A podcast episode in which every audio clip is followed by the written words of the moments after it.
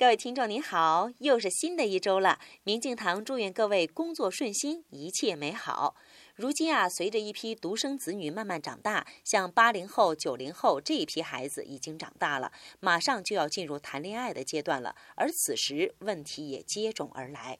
这批孩子当中有很大一部分都是独生子女，平均下来，每个独生子女都有至少四个老人、两个成人在看护这个孩子，有的家庭甚至更多。这样一来的话，有些孩子以自我为中心的现象非常严重，这个问题就直接影响了他们的感情进展，甚至有一些小男孩或者小女孩害怕担负责任而想出家，或者呢，他们沉迷于虚幻的网络游戏而不能自拔，这个都在现实生活中给他们带来。了各种各样的困扰和磨练。